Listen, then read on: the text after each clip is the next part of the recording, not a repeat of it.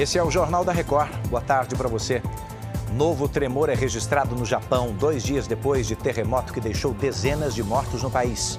E os bilhões de reais esquecidos por pessoas jurídicas e físicas no Banco Central. As consultas estão abertas no site do banco. É agora, no JR. Oferecimento Bradesco. E para você, o que vem primeiro em 2024?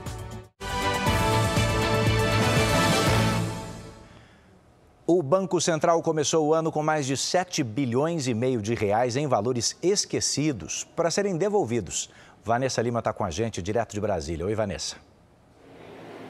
Olá, o sistema de valores a receber do Banco Central já devolveu 5 bilhões e 300 milhões de reais. O valor total colocado à disposição foi de quase 13 bilhões de reais. Até o dia 12 de dezembro, 16 milhões e 800 mil correntistas, entre pessoas físicas e jurídicas, haviam feito resgates. Para consultar se há valores a receber, basta entrar no site do Banco Central. De Brasília, Vanessa Lima. E o novo teto dos juros do rotativo do cartão de crédito, hein? Já está valendo a partir de hoje. Essa medida limita os juros cobrados no parcelamento da sua fatura em até 100% do valor da dívida. Apenas isso. Por exemplo, se a sua fatura corresponde a 100 reais, os juros não podem passar de 200 reais.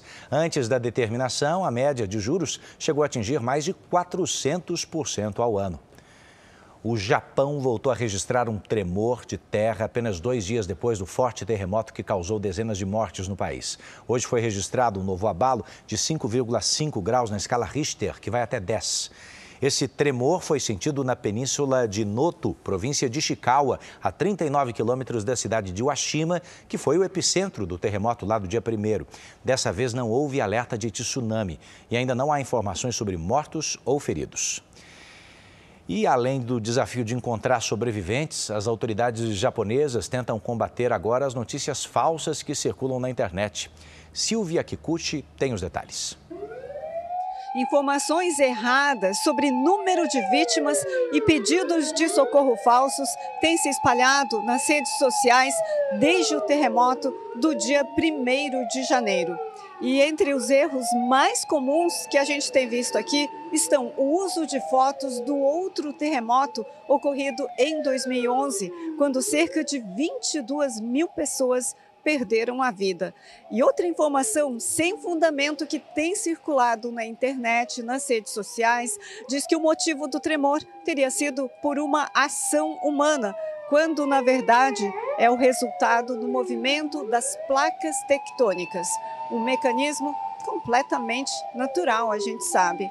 A dica para ficar longe desse tipo de notícia falsa é verificar a fonte das informações. De Nanau, Silvia Kikuchi.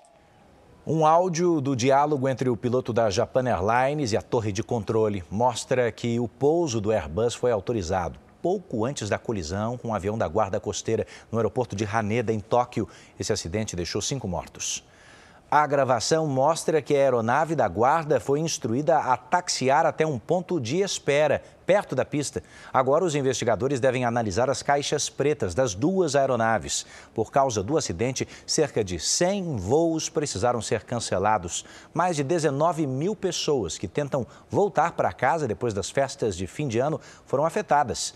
Todos os 379 passageiros do Airbus, entretanto, sobreviveram. A Guarda Costeira Americana resgatou um cãozinho que caiu de um penhasco no estado do Oregon. Foi preciso usar um helicóptero durante a operação. Nas imagens, a gente consegue ver o momento em que um oficial coloca o animal na cesta, que é içada depois, para levar o cachorro com segurança. Olha, depois do susto, os tutores publicaram nas redes sociais que o cãozinho sofreu apenas ferimentos leves e passa bem.